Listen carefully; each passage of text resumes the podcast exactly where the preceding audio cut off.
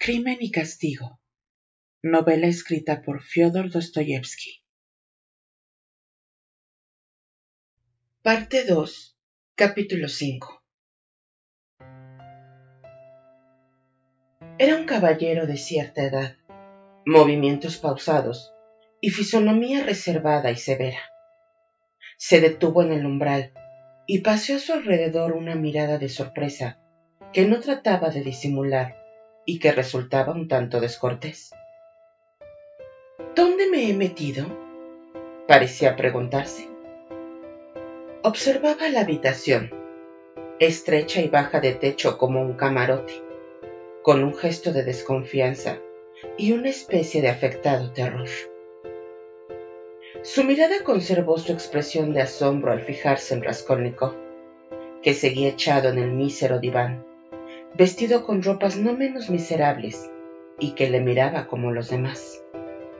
Después, el visitante observó atentamente la barba inculta, los cabellos enmarañados y toda la desaliñada figura de Razumikine, que, a su vez, y sin moverse de su sitio, le miraba con una curiosidad impertinente. Durante más de un minuto reinó en la estancia un penoso silencio, pero al fin, como es lógico, la cosa cambió. Comprendiendo sin duda, pues ello saltaba a la vista, que su arrogancia no imponía a nadie en aquella especie de camarote de transatlántico, el caballero se dignó humanizarse un poco y se dirigió a Sosimov cortésmente pero con cierta rigidez. Busco a Rodion Romanovich Raskolnikov, estudiante o ex estudiante, dijo, articulando las palabras sílaba a sílaba. Sosimov inició un lento ademán, sin duda para responder, pero Razumikine, aunque la pregunta no iba dirigida a él, se anticipó. Ahí lo tiene usted, en el diván dijo. ¿Y usted qué desea? La naturalidad con que estas palabras fueron pronunciadas pareció ablandar al presuntuoso caballero, que incluso se volvió a Sarrazumikine. Pero enseguida se contuvo y, con un rápido movimiento, fijó de nuevo la mirada en Sosimov. Ahí tiene usted a Raskolnikov, repuso el doctor indicando al enfermo con un movimiento de cabeza. Después lanzó un gran bostezo y seguidamente, y con gran lentitud, sacó del bolsillo de su chaleco un enorme reloj de oro, que consultó y volvió a guardarse con la misma calma. Raskolnikov, que en aquel momento estaba echado boca arriba, no quitaba ojo al recién llegado y seguía encerrado en su silencio. Ahora se veía su semblante, pues ya no contemplaba la florecilla del empapelado. Estaba pálido, y en su expresión se leía un extraordinario sufrimiento.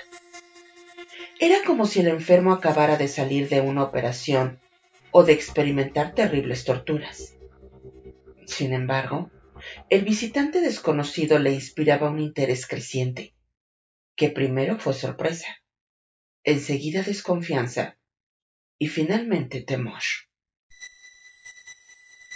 Cuando Sosimov dijo, Ahí tiene usted a Raskolnikov, este se levantó con un movimiento tan repentino que tuvo algo de salto y manifestó, con voz débil y entrecortada, pero agresiva. Sí, yo soy Raskolnikov. ¿Qué desea usted?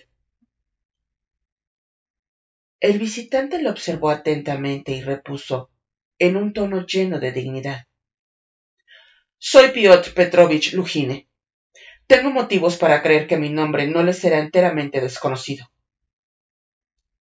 Pero Raskolnikov, que esperaba otra cosa, se limitó a mirar a su interlocutor con gesto pensativo y estúpido, sin contestarle, y como si aquella fuera la primera vez que oía semejante nombre.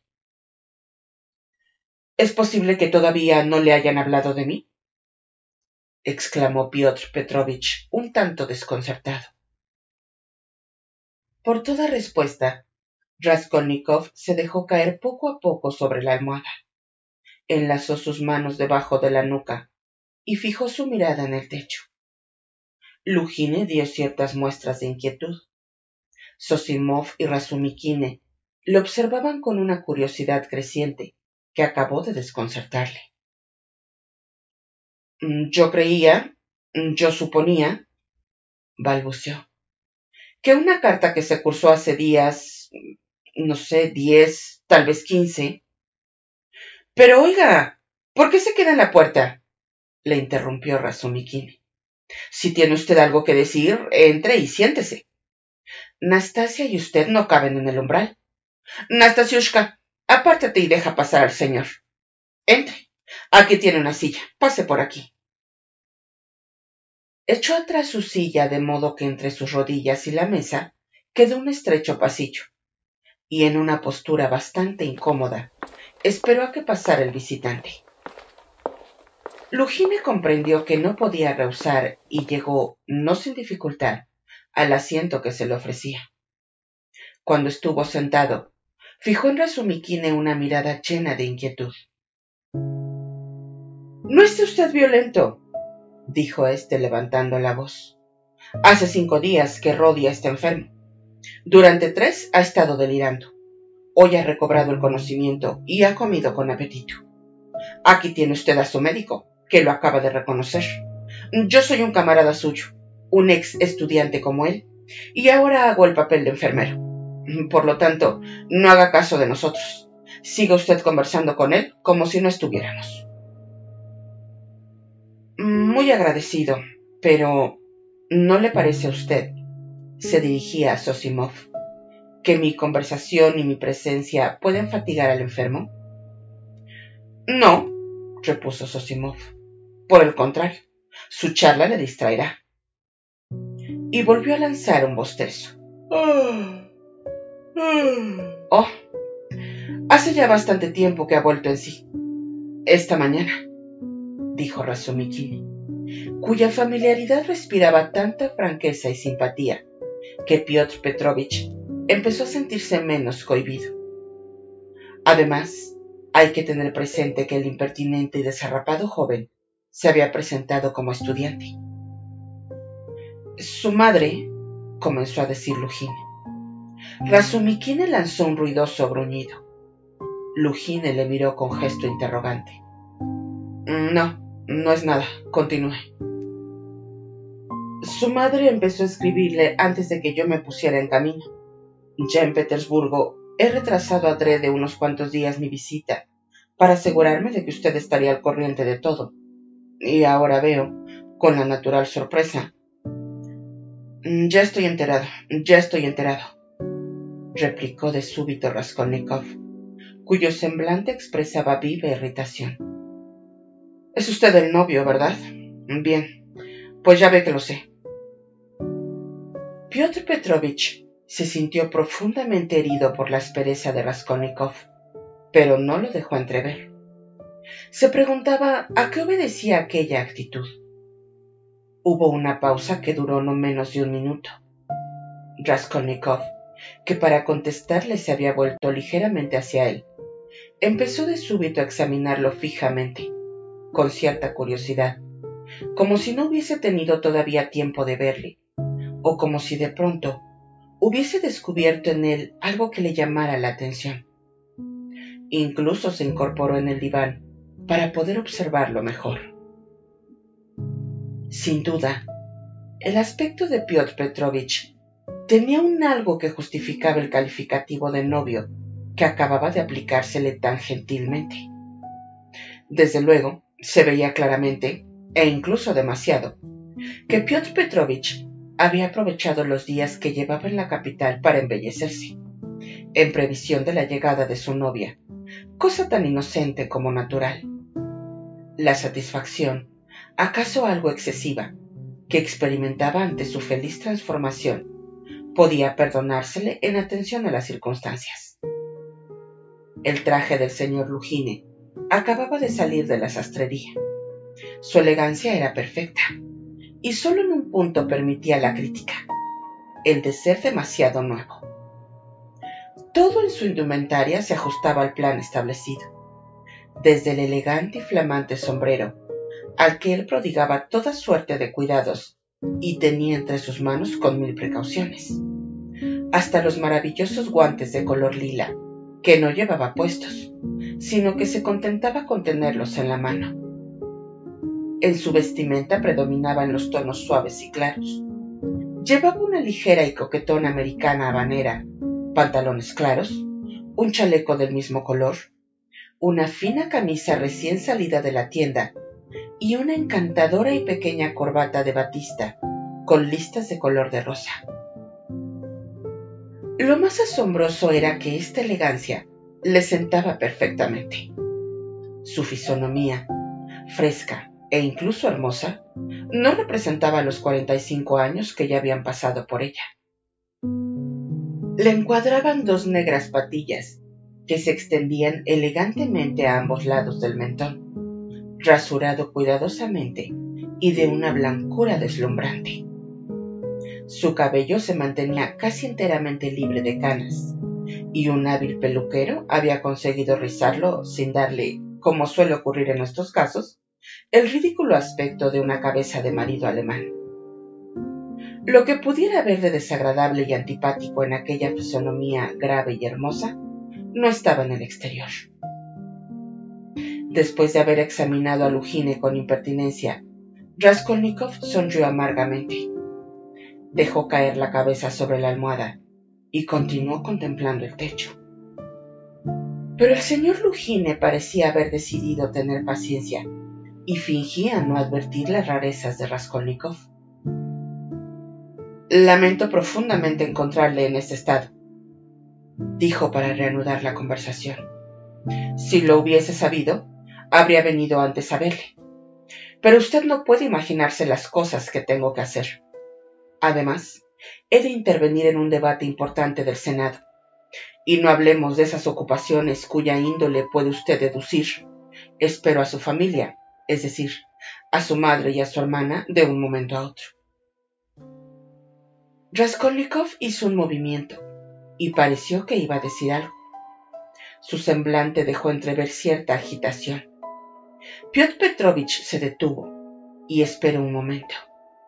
Pero Viendo que Raskolnikov no desplegaba los labios, continuó. Sí, las espero de un momento a otro. Ya les he encontrado un alojamiento provisional. ¿Dónde?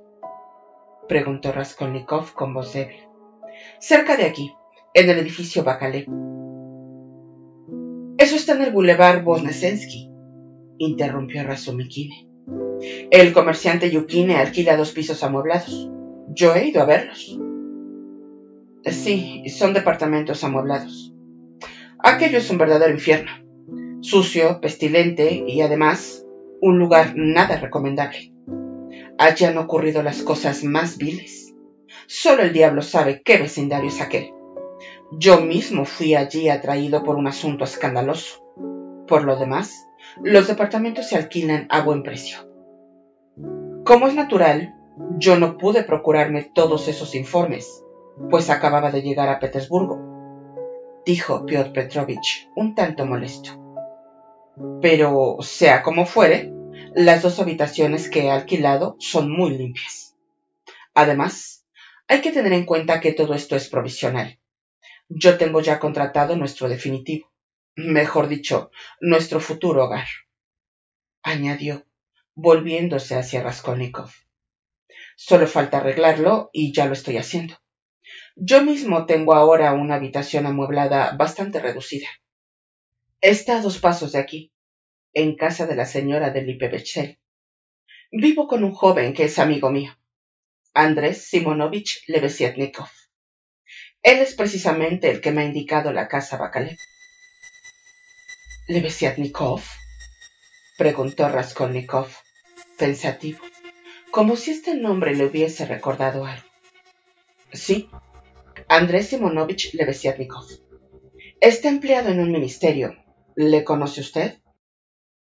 No, no, repuso Raskolnikov. Perdone, pero su exclamación me ha hecho suponer que lo conocía. Fui tutor suyo hace ya tiempo. Es un joven simpaticísimo, que está al corriente de todas las ideas. A mí me gusta tratar con gente joven. Así se entera uno de las novedades que corren por el mundo. Piotr Petrovich miró a sus oyentes con la esperanza de percibir en sus semblantes un signo de aprobación. ¿A qué clase de novedades se refiere? preguntó Razumikine. A las de tipo más serio, es decir, más fundamental, repuso Piotr Petrovich, al que el tema parecía encantar. Hacía ya diez años que no había venido a Petersburgo. Todas las reformas sociales, todas las nuevas ideas han llegado a provincias. Pero para darse exacta cuenta de estas cosas, para verlo todo, hay que estar en Petersburgo. Yo creo que el mejor modo de informarse de estas cuestiones es observar a las generaciones jóvenes. Y créame que estoy encantado. ¿De qué? Es algo muy complejo, puedo equivocarme, pero creo haber observado una visión más clara, un espíritu más crítico, por decirlo así, una actividad más razonada. Es verdad, dijo Sosimov entre dientes. No digas tonterías, replicó Razumikine.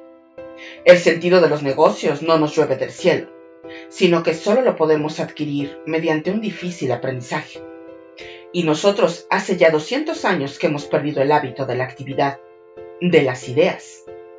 Continuó, dirigiéndose hacia Piotr Petrovich. Puede decirse que flotan aquí y allá. Tenemos cierto amor al bien, aunque este amor, confesémoslo, sea un tanto infantil. También existe la honradez, aunque desde hace algún tiempo estemos plagados de bandidos. Pero actividad, ninguna en absoluto. No estoy de acuerdo con usted, dijo Lugine, visiblemente encantado. Cierto que algunos se entusiasman y cometen errores, pero debemos ser indulgentes con ellos. Esos arrebatos y esas faltas demuestran el ardor con que se lanzan al empeño, y también las dificultades puramente materiales, verdades con que tropiezan. Los resultados son modestos, pero no debemos olvidar que los esfuerzos han empezado hace poco. Y no hablemos de los medios que han podido utilizar. A mi juicio, no obstante, se han obtenido ya ciertos resultados. Se han difundido ideas nuevas que son excelentes, obras desconocidas aún, pero de gran utilidad. Sustituyen a las antiguas producciones de tipo romántico y sentimental la literatura cobra un carácter de madurez. Prejuicios verdaderamente perjudiciales han caído en el ridículo, han muerto. En una palabra, hemos roto definitivamente con el pasado y esto, a mi juicio, constituye un éxito. Ay, ha dado suelta la lengua solo para lucirse. Gruñó inesperadamente Raskolnikov. ¿Cómo? preguntó Lugine, que no había entendido. Pero Raskolnikov no le contestó. Todo eso es exacto, se apresuró a decir Sosimov. ¿Verdad? exclamó Piotr Petrovich, dirigiendo al doctor una mirada amable. Después se volvió hacia Razumikine con un gesto de triunfo y superioridad. Solo faltaba que le llamase joven. Y le dijo, Convenga usted que todo se ha perfeccionado, o, si se prefiere llamarlo así, que todo ha progresado, por lo menos en los terrenos de las ciencias y la economía. Eso es un lugar común. No, no es un lugar común. Le voy a poner un ejemplo. Hasta ahora se nos ha dicho, ama a tu prójimo. Pues bien, si pongo este precepto en práctica, ¿qué resultará? Piotr Petrovich hablaba precipitadamente.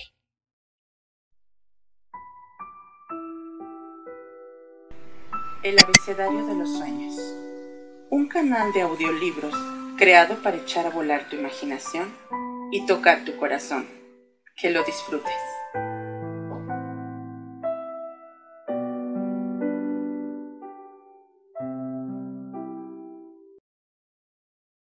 Pues resultará que dividiré mi capa en dos mitades daré una mitad a mi prójimo y los dos nos quedaremos medio desnudos.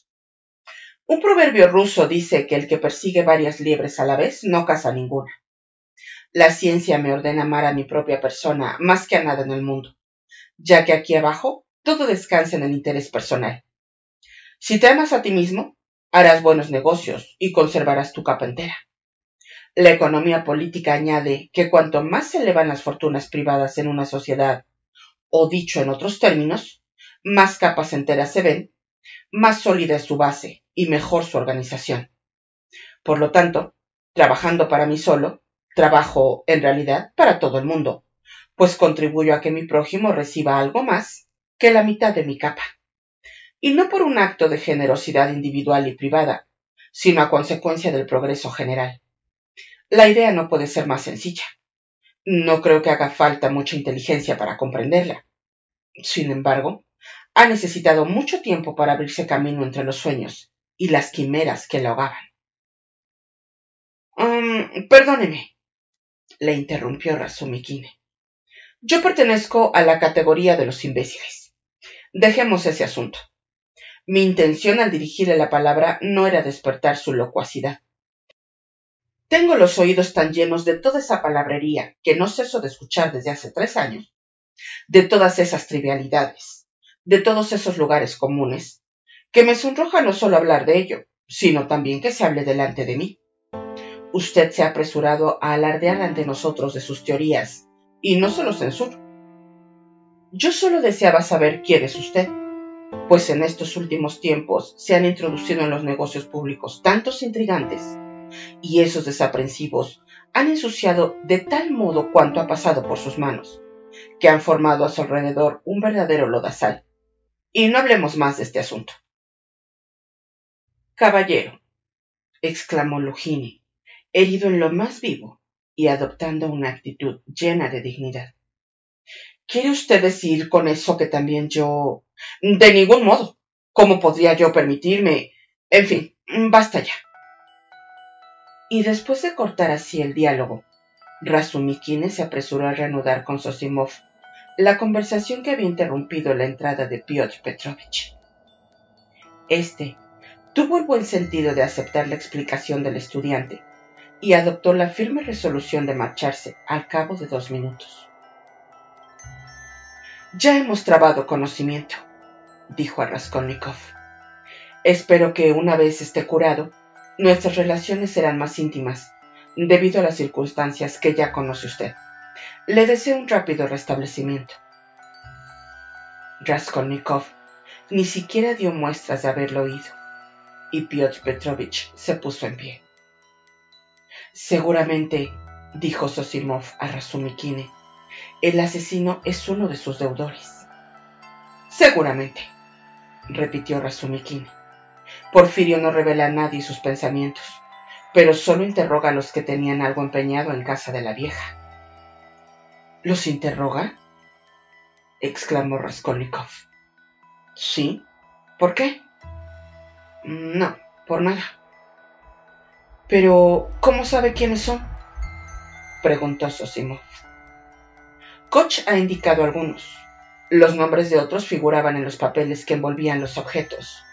Y otros, en fin, se han presentado espontáneamente al enterarse de lo ocurrido. El culpable debe de ser un profesional de gran experiencia. ¡Qué resolución! ¡Qué audacia! Pues no, replicó Razumikine. En eso Tú y todo el mundo estáis equivocados. Yo estoy seguro de que es un inexperto, de que este es su primer crimen. Si nos imaginamos un plan bien urdido y un criminal experimentado, nada tiene explicación. Para que la tenga, hay que suponer que es un principiante y admitir que solo la suerte le ha permitido escapar.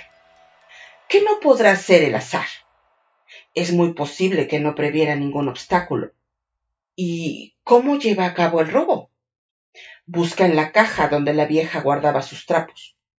Coge unos cuantos objetos que no valen más de treinta rublos y se llena con ellos los bolsillos. Sin embargo, en el cajón superior de la cómoda se ha encontrado una caja que contenía más de mil quinientos rublos en metálico y cierta cantidad de billetes. Ni siquiera supo robar. Lo único que supo hacer fue matar. Lo dicho, un principiante perdió la cabeza, y si no lo han descubierto, no lo debe a su destreza, sino al azar. ¿Hablan ustedes del asesinato de esa vieja prestamista? intervino Lujine, dirigiéndose a Sosimov. Con el sombrero en las manos se disponía a despedirse, pero deseaba decir todavía algunas cosas profundas. Quería dejar buen recuerdo en aquellos jóvenes. La vanidad podía en él más que la razón. Sí. ¿Ha oído usted hablar de ese crimen? ¿Cómo no? Ha ocurrido en las cercanías de la casa donde me hospedo. ¿Conoce usted los detalles? Eh, los detalles no, pero este asunto me interesa por la cuestión general que plantea. Dejemos a un lado el aumento incesante de la criminalidad durante los últimos cinco años en las clases bajas. No hablemos tampoco de la sucesión ininterrumpida de incendios provocados y actos de pillaje. Lo que me asombra es que la criminalidad crezca de modo parecido en las clases superiores. Un día nos enteramos de que un ex estudiante ha saltado el coche de correos en la carretera. Otro, que hombres cuya posición los sitúa en las altas esferas fabrican moneda falsa. En Moscú se descubre una banda de falsificadores de billetes de la lotería, uno de cuyos jefes era un profesor de historia universal. Además, se da muerte a un secretario de embajada por una oscura cuestión de dinero. Si la vieja usurera ha sido asesinada por un hombre de la clase media, los mujiks no tienen el hábito de empeñar joyas. ¿Cómo explicar este relajamiento moral en la clase más culta de nuestra ciudad? Mm, los fenómenos económicos han producido transformaciones que, comenzó a decir Sosimov. ¿Cómo explicarlo? le interrumpió Razumikine. Pues precisamente por esa falta de actividad razonada. ¿Qué quiere usted decir? ¿Qué respondió ese profesor de historia universal cuando le interrogaron? Cada cual se enriquece a su modo. Yo también he querido enriquecerme lo más rápidamente posible. No recuerdo las palabras que empleó, pero sé que quiso decir ganar dinero rápidamente y sin esfuerzo. El hombre se acostumbra a vivir sin esfuerzo, a andar por el camino llano, a que le pongan la comida en la boca. Hoy cada uno se muestra como realmente es. Pero la moral, las leyes. ¿Qué le sorprende? preguntó repentinamente Raskolnikov. Todo esto es la aplicación de sus teorías. ¿De mis teorías? Sí. La conclusión lógica de los principios que acaba usted de exponer es que se puede incluso asesinar. Ah, un momento, un momento, exclamó Lugine. No estoy de acuerdo, dijo Sosimov. Raskolnikov estaba pálido y respiraba con dificultad. Su labio superior temblaba convulsivamente. Todo tiene su medida, dijo Lugine con arrogancia. Una idea económica no ha sido nunca una incitación al crimen, y suponiendo. ¿Acaso no es cierto? le interrumpió Raskolnikov, con voz trémula de cólera, pero llena a la vez de un júbilo hostil.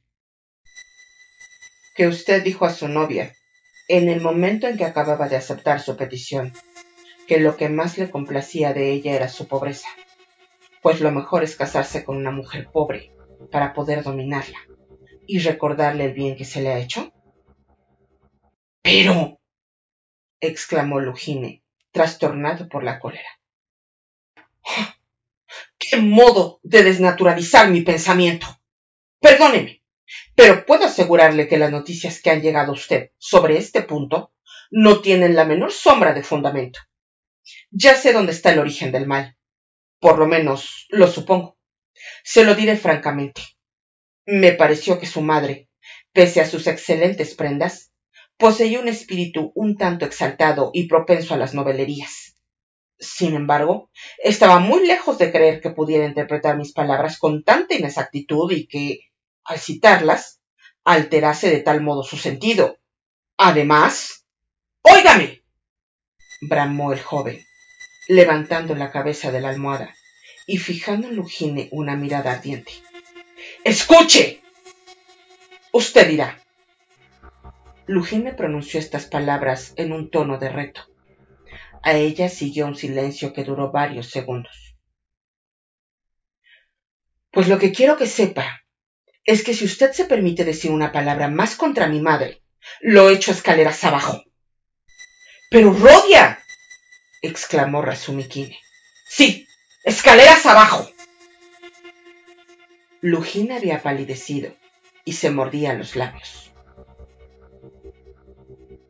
Óigame, señor, comenzó a decir, haciendo un gran esfuerzo por dominarse. La acogida que usted me ha dispensado me ha demostrado claramente, y desde el primer momento, su enemistad hacia mí. Y si he prolongado la visita, ha sido solamente para acabar de cerciorarme.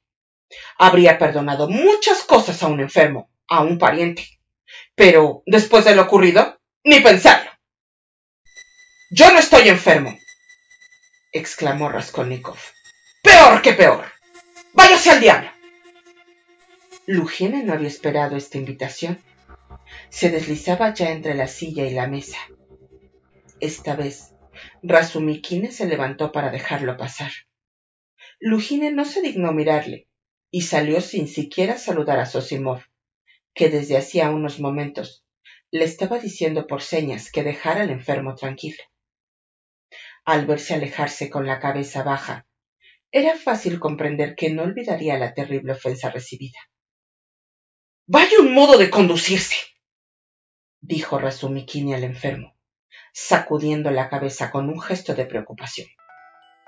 ¡Déjame! ¡Dejadme todos! gritó Raskolnikov en un arrebato de ira. ¿Me dejaréis de una vez, verdugos? No creáis que os temo. Ahora ya no temo a nadie. ¡A nadie!